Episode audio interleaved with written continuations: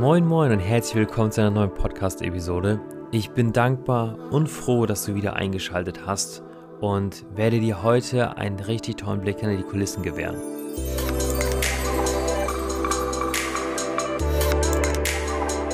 Zu Gast ist Mario Rothwald. Er ist der mehrfache Europameister im Kitesurfen, Teilnehmer im World Cup und Gründer der Kiteboard-Marke Cold Shapes. Mit ihm gemeinsam wirst du heute erfahren, wie Kiteboards entwickelt werden und bekommst einen Einblick in die Produktion. Als Unterstützung zu dieser Podcast-Episode gibt es sogar ein paar richtig geile Videos auf meinem Kitebuddy YouTube-Kanal.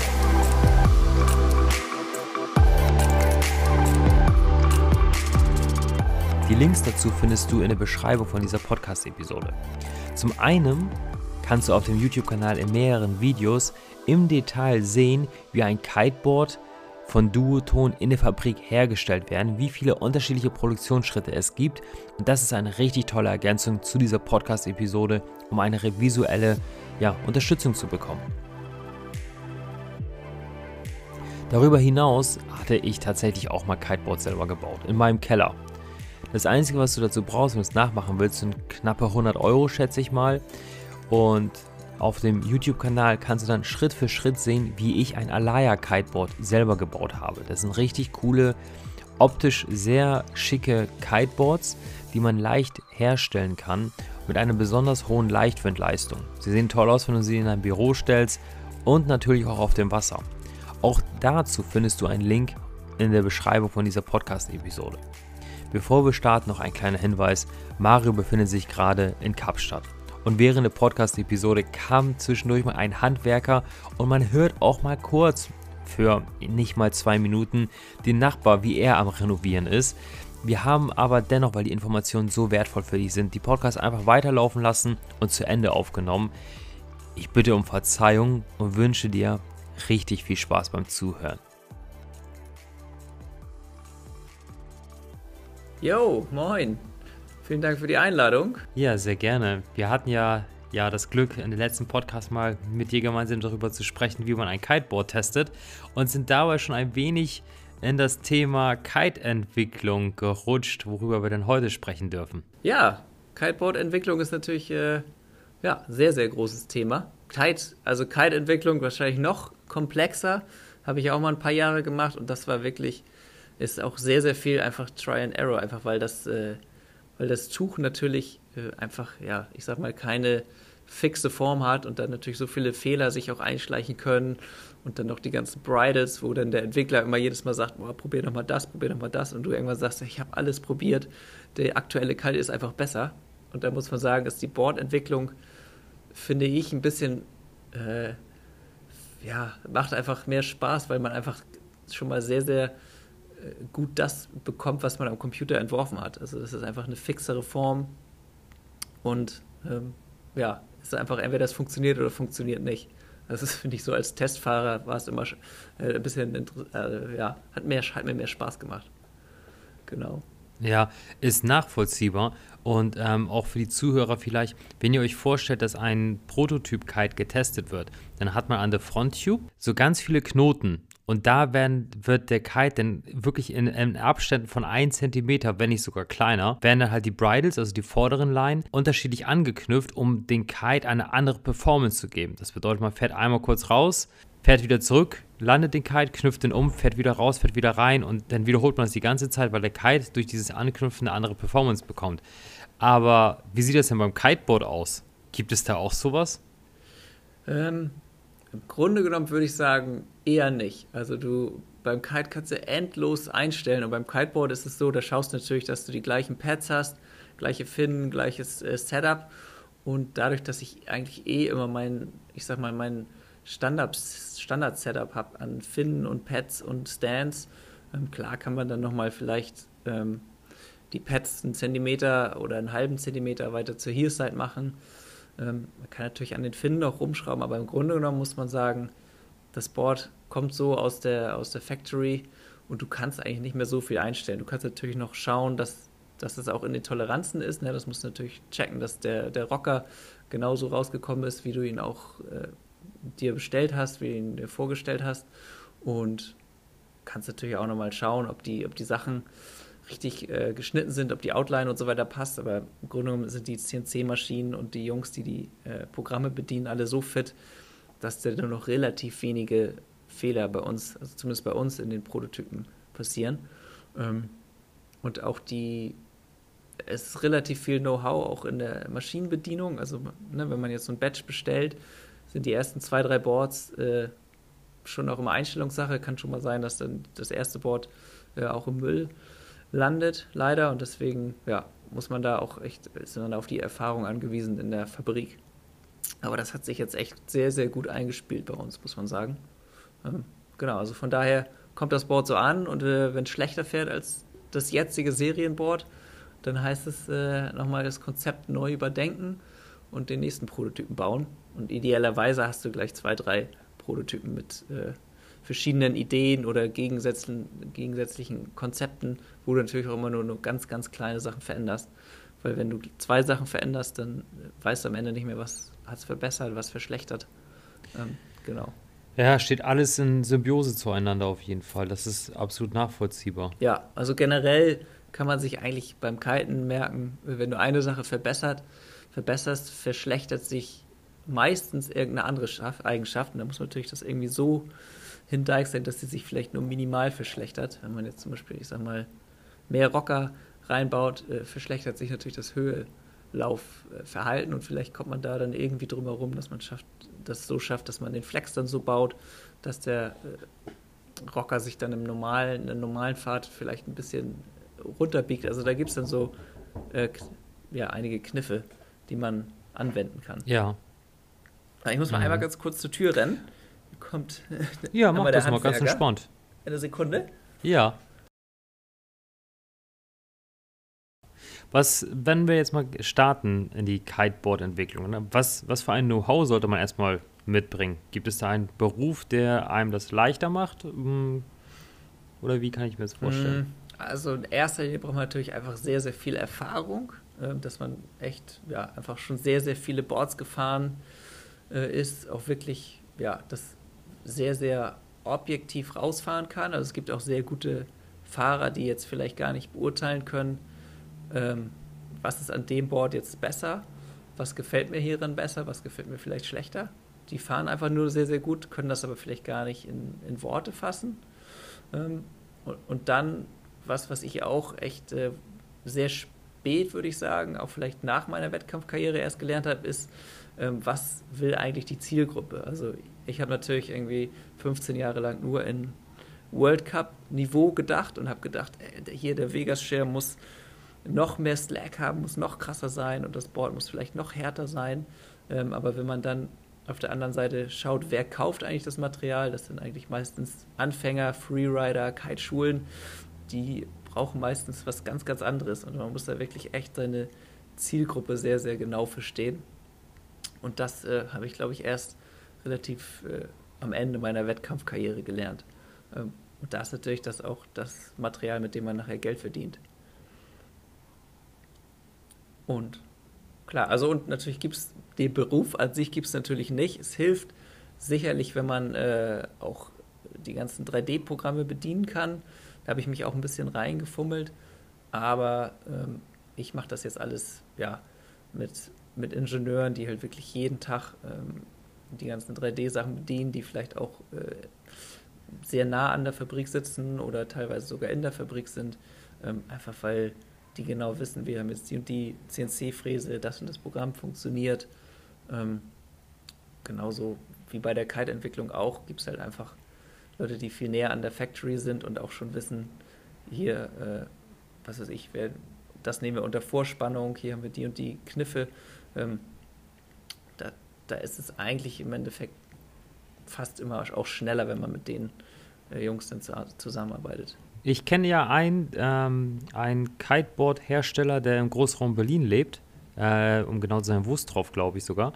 Und der ist zum Beispiel gelernter Bootsbauer. Und deswegen, als ich so 2012 mit dem Kiten äh, anfing, habe ich gedacht, dass die ähm, Kiteboard-Bauer alles gelernte Schiffsbauer sind, weil das irgendwie so naheliegend war, dass man da irgendwie so eine gewisse, gewisses Know-how für Fluidmechanik bekommt, für Materialien, für das Anforderungsprofil an Süß- und Salzwasser und äh, UV-Strahlung und sowas.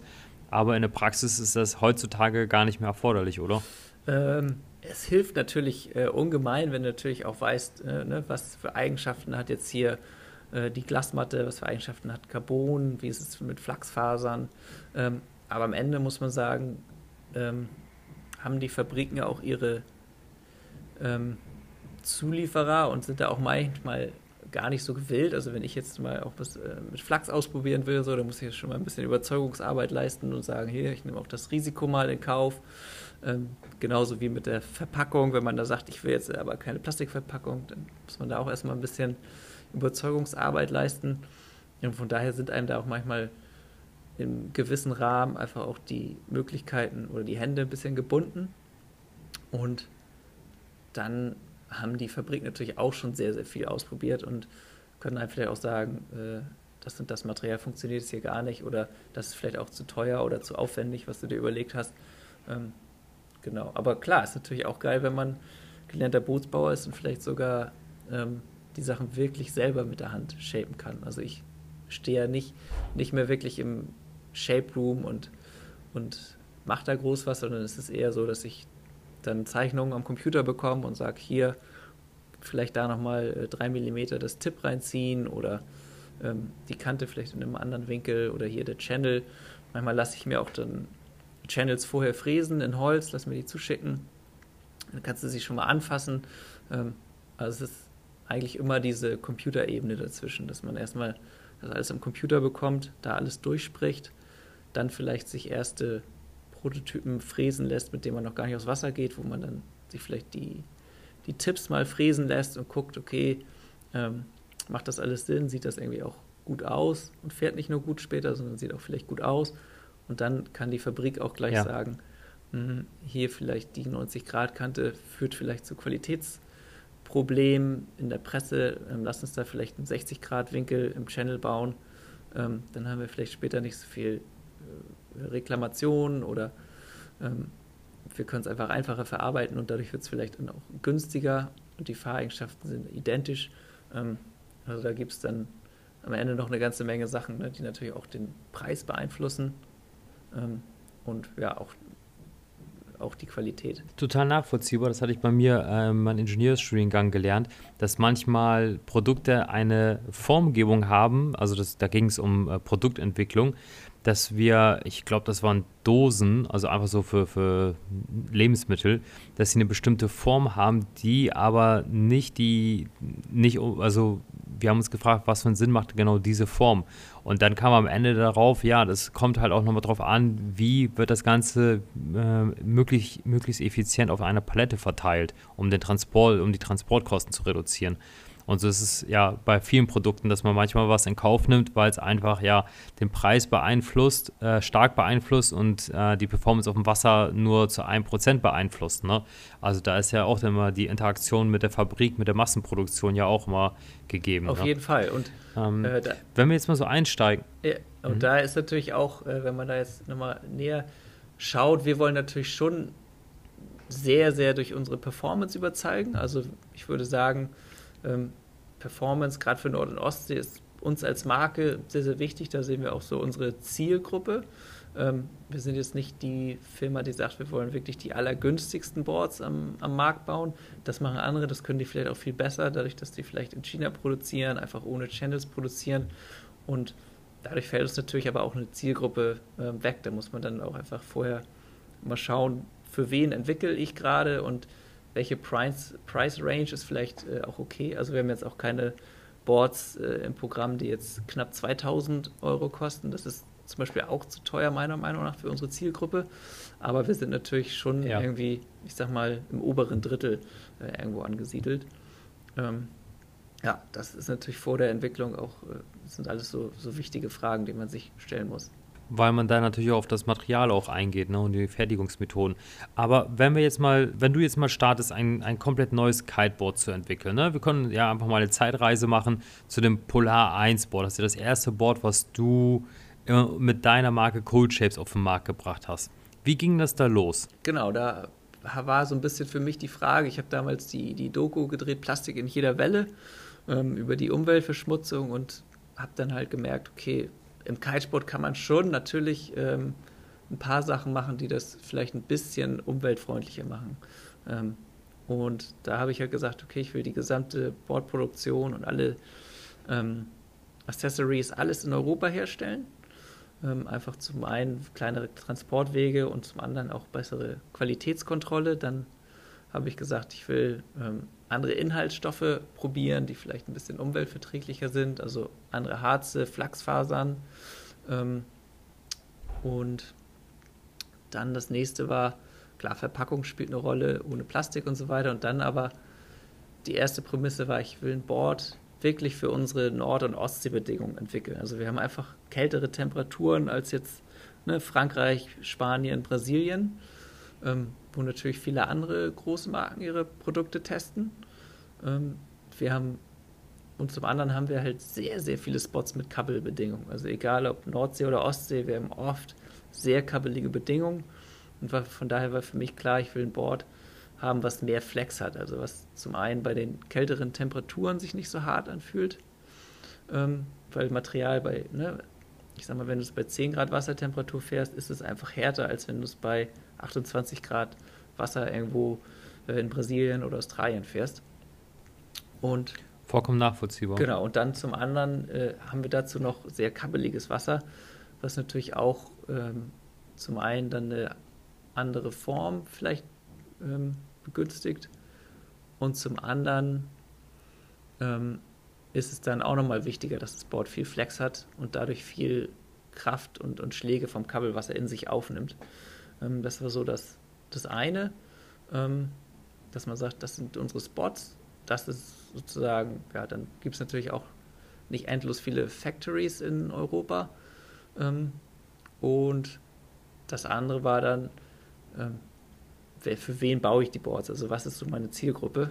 Und da war natürlich zum einen das, ähm, ja, ein Punkt natürlich der Preispunkt, einfach dadurch, dass wir gesagt haben, wir wollen bisschen anderes Material, äh, andere Verpackung, CO2-neutral, das macht das natürlich alles nicht günstiger.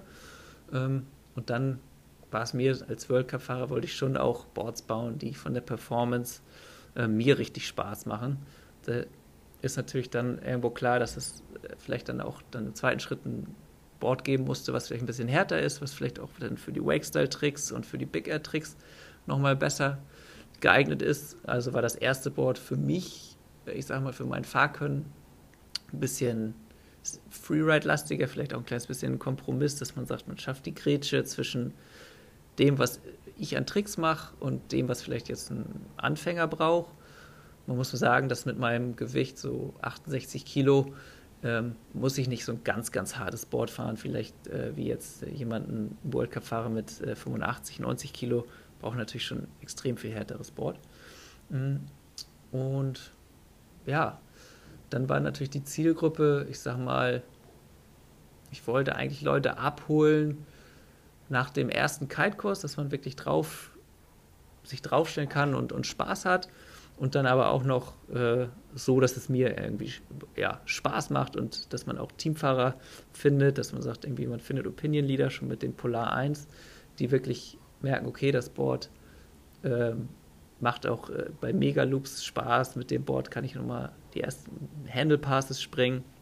Also was nach oben hin auch ähm, ja, jetzt nicht so krass schnell Grenzen hat. Mm, und da war dann relativ schnell auch klar, okay, wir brauchen eine, eine Doppelkonkave, also eine relativ komplexe Channel-Konstruktion, die halt dafür sorgt, dass man trotz des Flexes ähm, relativ viel Grip hat. Ähm, ne, also wenn man dann die Kante auflädt, ist es einfach von Vorteil, ähm, wenn man eine Doppelkonkave hat und auch am, am Tipp nochmal Channels hat. Mm, und das macht das ganze Board natürlich auch nochmal teurer, weil es einfach länger auf der CNC-Fräse ist. Ähm, Und da kann man dann auch relativ viel experimentieren. Also ähm, dann im zweiten Schritt haben wir halt gesagt, das Board soll auch, auch echt ein, ein, gutes Gewicht haben. Das heißt, man muss halt schauen, wo kann ich viel Holzkern sparen ähm, bei der Konstruktion. Mm, und dadurch hat sich dann einfach diese Konstruktion mit der Doppelkonkave angeboten, wo man in der Mitte ein bisschen, ja, wie soll man es beschreiben, in der Mitte ist es halt ein bisschen flacher, wo dann die ganzen Inserts sind. Und ähm, links und rechts neben den Inserts, wo halt dann der Griff und die ganzen Pads verschraubt sind, da kann man halt nochmal Holzkern sparen, Holzkern sparen und dadurch spart man halt nochmal viel Gewicht und hat äh, gleichermaßen dann gleich diese Channels da drin. Ähm, und ja, genau, das war so ein bisschen die Idee bei unserer Unterwasserkonstruktion, dass man viel Gewicht spart, die Doppelkonkave drin hat, die halt zum einen für, für Grip sorgt bei den versierten Kite, Kitern und zum anderen sorgt sie auch für ein bisschen besseres Angleitverhalten und ein bisschen mehr Laufruhe. Ruhe. Und da kommen wir dann eigentlich schon zum, zum wichtigsten Punkt beim Kiteboard, ähm, die Outline. Also wie, wie weit sind sozusagen die Tipps nach innen gezogen, ähm, wie breit ist das Board in der Mitte, wie breit ist das Board an den Tipps. Und für die Zuhörer, ähm, jetzt, jetzt müsstet ihr euch vorstellen, dass ihr das Board auf den Boden legt und euch da von oben drauf schaut und die Linie, die einmal um das Board drumherum geht, das ist die Outline. Entschuldige Mario, ich wollte das äh, genau. äh, eben ergänzen. Genau, da kann man eigentlich sagen, je schmaler die Tipps sind, desto laufruhiger ist das Board. Ähm, aber wenn die Tipps dann nachher ja, sehr, sehr schmal sind, hat man auch zum einen ein kleines bisschen weniger Gleitfläche ähm, und zum anderen ein bisschen weniger Pop. Also das ist dann immer so ein bisschen, da muss man dann echt den perfekten Spagat finden zwischen, ich habe viel Laufruhe, wenig Spritzwasser und trotzdem noch genug ähm, Pop für die Leute, die jetzt, ich sag mal, ne, die Backroll springen, doppelte Backroll springen, vielleicht dann auch irgendwann Board-Offs und Megaloops springen.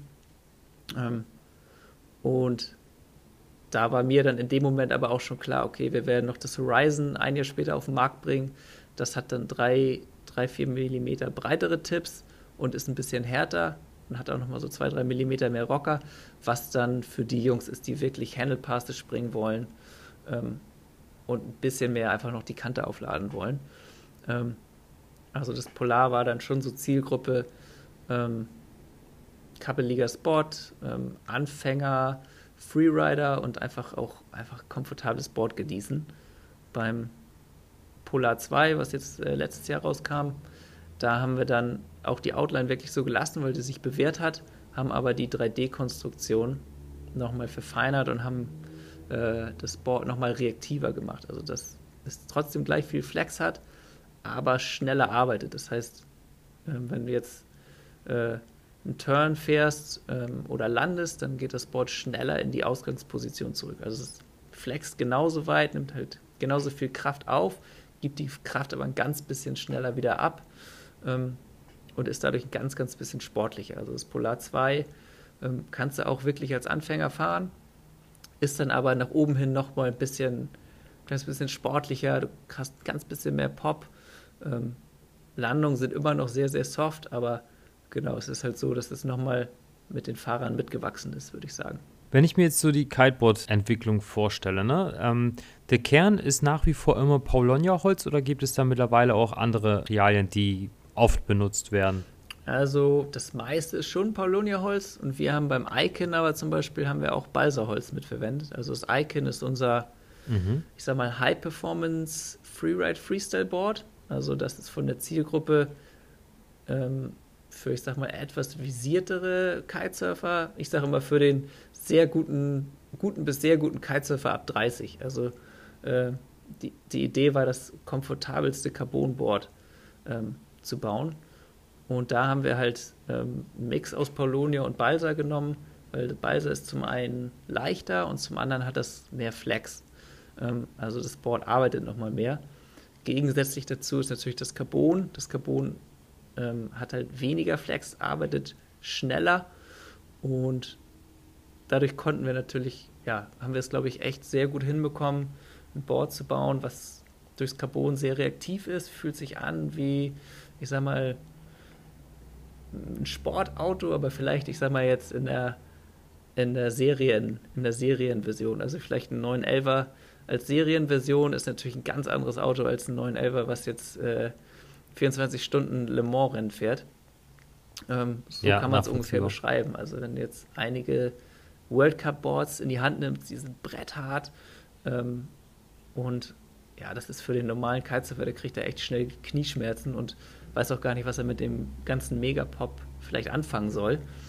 Und bei dem Icon gibt es natürlich auch Fahrer, wo das Board dann vielleicht zu weich ist, wo man sagen muss, wow, da müsst ihr vielleicht äh, bei einer anderen Marke schauen, da bekommt ihr nochmal mehr Pop. Auf der anderen Seite haben wir natürlich echt sehr, sehr viel Fahrkomfort in dem Board drin, sehr, sehr wenig Gewicht, ähm, also ein sehr weiches Board, ist auch meistens sehr leicht.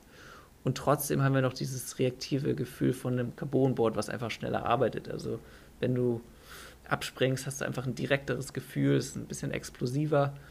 Ähm, und dadurch, dass wir da so am Limit sind von, vom Flex ähm, zur, ich sag mal, Konstruktion und Haltbarkeit, haben wir es auch so gemacht, dass wir das 1,40er Board nochmal äh, ganz bisschen dicker gemacht haben, also ich sag mal 0,8 Millimeter. Ähm, das merkt man da schon.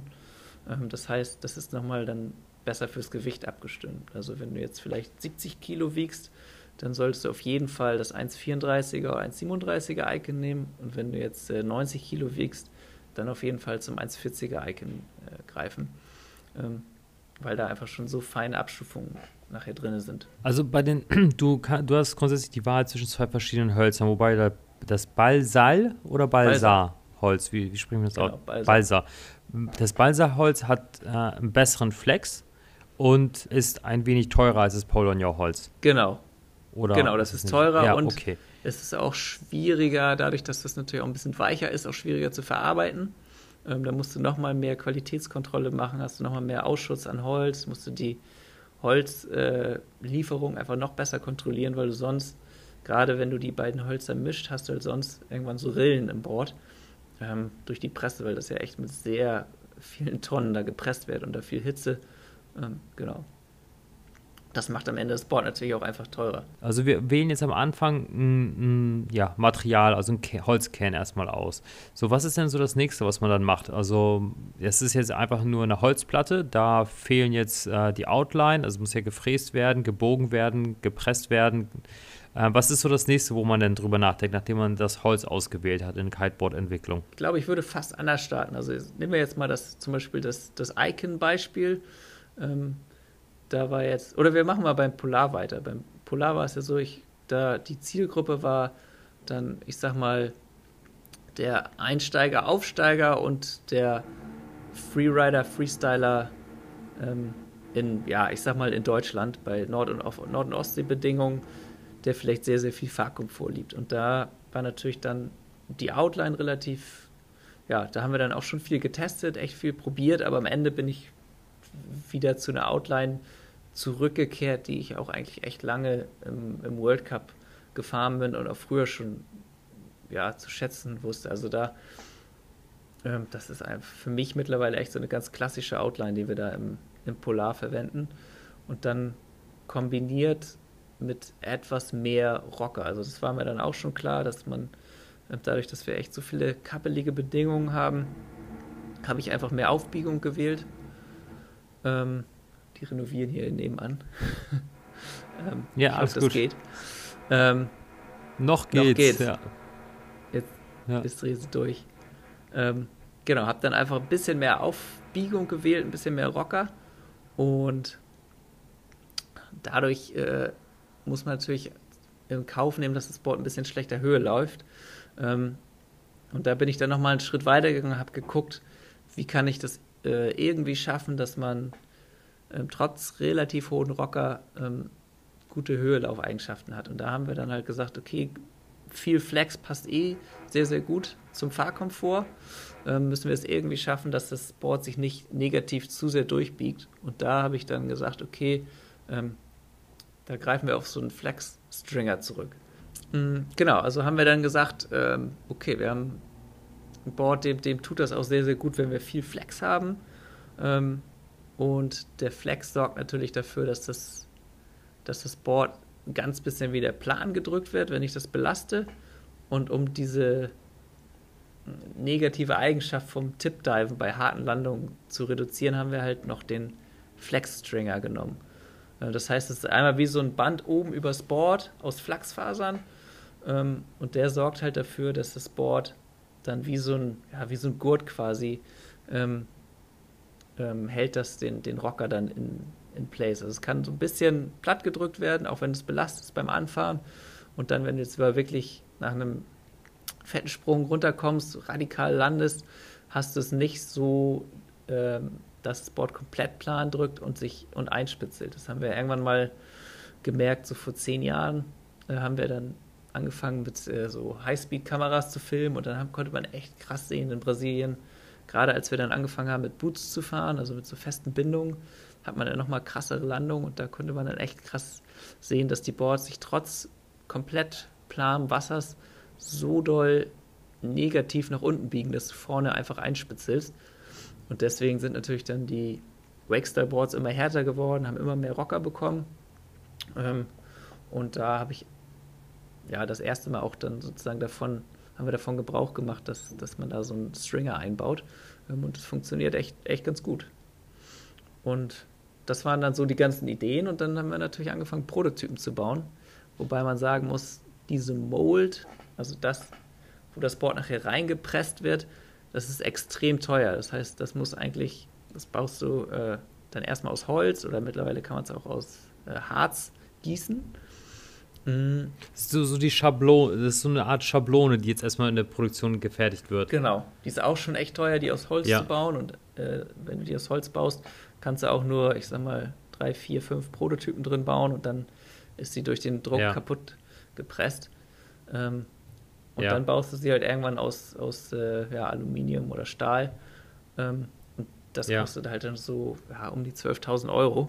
Das heißt, die baust du auch im Idealfall Krass. nicht jedes Jahr neu. Also auch bei den ganz großen Firmen, wenn du bei Duotone schaust oder so, äh, die nutzen ihre Molds teilweise auch äh, drei, vier, fünf Jahre und teilweise war es dann da so, dass äh, das Board, was sozusagen die World Cup-Fahrer gefahren sind, ist dann irgendwann in den High-Performance Freeride-Bereich gerutscht. Also wenn du die weiter nutzen kannst, dann machst du das. Mhm. Ähm, mhm. Und ja, genau. Irgendwann sind die dann auch ausgepresst, mhm. also irgendwann nach so ja, paar tausend Boards äh, funktionieren die auch nicht mehr. Aber ja. ähm, das Investment ist so groß, dass du eigentlich echt schaust, erstmal am Computer und dann natürlich dann erstmal mit fräst du einfach die Teile in Holz und, und schaust, wie fühlt sich's an, wie sieht's aus. Dann machst du nochmal so ein zwei, drei Testmolds und wenn das dann alles sitzt, dann, dann lässt du halt die finale Mold fertigen und die bleibt dann auch äh, erstmal drei, mhm. vier Jahre so. Mhm. Mhm. Dann experimentier, experimentierst du weiter mit Rocker, den kannst du dann einstellen, obwohl die Mold schon fertig ist. Ja. Und auch mit der Outline experimentierst du dann nochmal weiter. Und mhm. genau, so haben wir dann eigentlich beim Polar 1 dann das finale Board irgendwann gefunden. Ähm, und mhm. hatten dann danach auch drei, drei Jahre Zeit, um weiterzuentwickeln und um, um zu schauen, was kann man noch verbessern, wie kriegt man ein Board hin, was vielleicht noch mal ein bisschen sportlicher ist, ähm, welche anderen Modelle ja. kann man da drin bauen, wenn man jetzt sagt, okay, ne, wir, wir haben ja das Icon schon angeschnitten mit dem mit der Carbonbauweise, ja. wie kriegt man vielleicht noch mal ein perfektes Board hin für Leute, die schon ein bisschen länger kiten, vielleicht ein Board haben wollen, was ein bisschen direkter ist, ein bisschen sportlicher ist, nochmal ein bisschen leichter ist. Ja, total interessant. Und ja, wie hast du dann weitergemacht in der Entwicklung? Hm, ja, dann ist es im Endeffekt so, du rufst in der Fabrik an und sagst, äh, Polar 1 haben wir fertig, es ist mega geil, lass uns mal ähm, das Horizon und das Icon bauen. Und dann äh, beim Horizon war dann die Idee, okay, wir wollen ähm, mehr Pop. Ähm, da war für mich klar, okay, das Board muss zum einen härter sein, zum anderen muss es breitere Tipps haben. Und dann habe ich erstmal einfach nur breitere Tipps gebaut, ohne es härter zu machen, einfach um den Unterschied zu sehen. Und dann im zweiten Schritt haben wir halt geschaut, ähm, wie machen wir es härter? Machen wir entweder einen dickeren Holzkern oder nehmen wir ähm, äh, dickere Lagen Glas oder mehr Lagen Glas.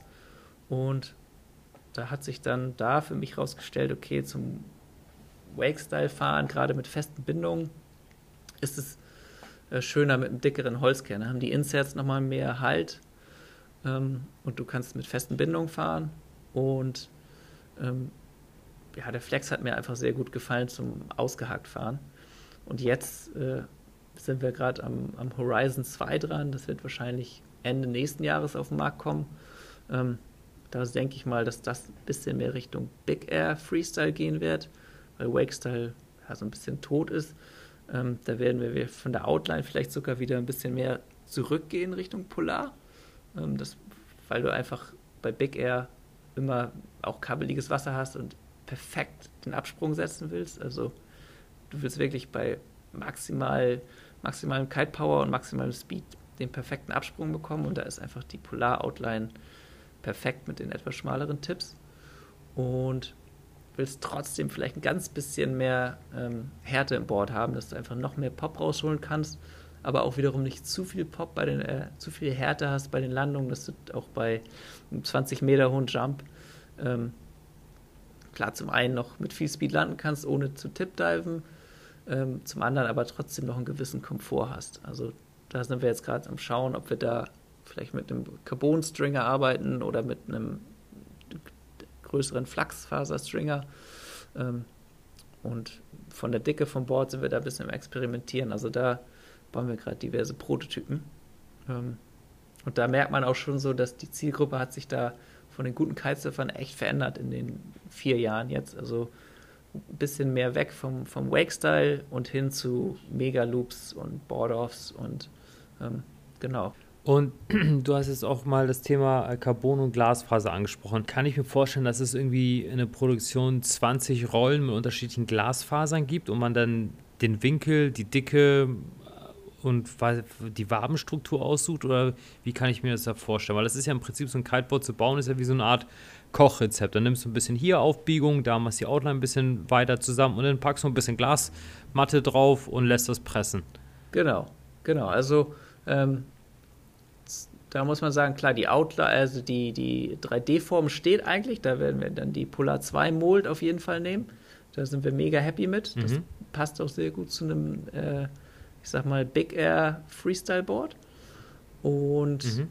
ähm, dann, ja, die Outline ist auch schon relativ weit äh, definiert. Ähm, da werden wir uns sehr mhm. am Polar 2 anlehnen, einfach, ne, wie schon gesagt, weil man einfach bei einfach ja durch den starken Wind beim Big Air Freestyle auch einfach bei kappeligen Wasser unterwegs ist und da willst du einfach zum einen ein bisschen Komfort, zum anderen ähm, maximal ja maximale Kontrolle haben und mhm. ähm, dann ist es eigentlich jetzt die Frage, mh, hm, arbeiten wir mit Carbon, was zum einen ein bisschen, ein bisschen härter ist Ah, kleinen Moment, ich muss ja einmal noch mal ganz kurz den, Handwerker ja, wieder rauslassen.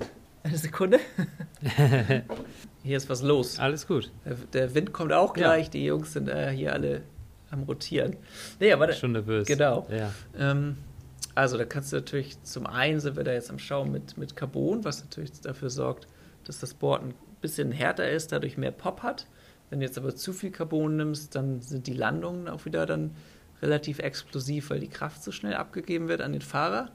Ähm, da kann man aber auch jetzt experimentieren mit Flachsfaser und Carbon oder man, ja, jetzt bauen wir sicherlich auch Prototypen komplett ohne Carbon, mit Carbon-Stringern, vielleicht auch mal mit einer kompletten Carbon-Unterseite. Wenn man jetzt zum Beispiel das Carbon oben einbaut, dann hast du schnell die Gefahr, dass, äh, dass du einen Staubruch bekommst. Also Carbon bricht halt meistens äh, nicht unter Zug, unter Zug ist es sehr, sehr gut, sondern unter, also wenn, wenn es gestaucht wird, äh, bricht meistens das Carbon. Mhm, das die Gefahr hast du bei Glas zum Beispiel nicht. Ähm, also man kann schon auch sagen, dass ein Glasboard einfach viel unempfindlicher ist, ähm, aber natürlich auch dadurch ein bisschen schwerer und nicht ganz so schnell arbeitet. Ähm, und von daher sind wir da einfach am Experimentieren und gucken. Ähm, Flachsfaser liegt meiner Meinung nach irgendwo zwischen ähm, Glas und Carbon, vielleicht näher am Glas. Ähm, und da, da am, am besten ja, jetzt um, zu schauen, was, was natürlich nicht nur mir am besten gefällt, sondern auch was unseren Teamfahrern am besten gefällt. Wir haben auch natürlich ähm, vier, fünf Kiteschulen, mit denen wir gerne arbeiten, wo ich dann auch weiß, okay, der Kite-Lehrer fährt sehr extrem, der wiegt vielleicht auch viel. Dann haben wir da aber natürlich auch meine Schwester mit an Bord, die jetzt so bei den 50 Kilo Fahrerinnen sehr gut testen kann. Du musst dann echt schauen, dass du da alle Fahrer abholst. Und klar gibt es dann auch Zielgruppen, wo du sagst, die erreichen wir nicht. Also ich sag mal, so ein 100 Kilo Big Air Pilot, für den haben wir im Moment vielleicht nicht das perfekte Board.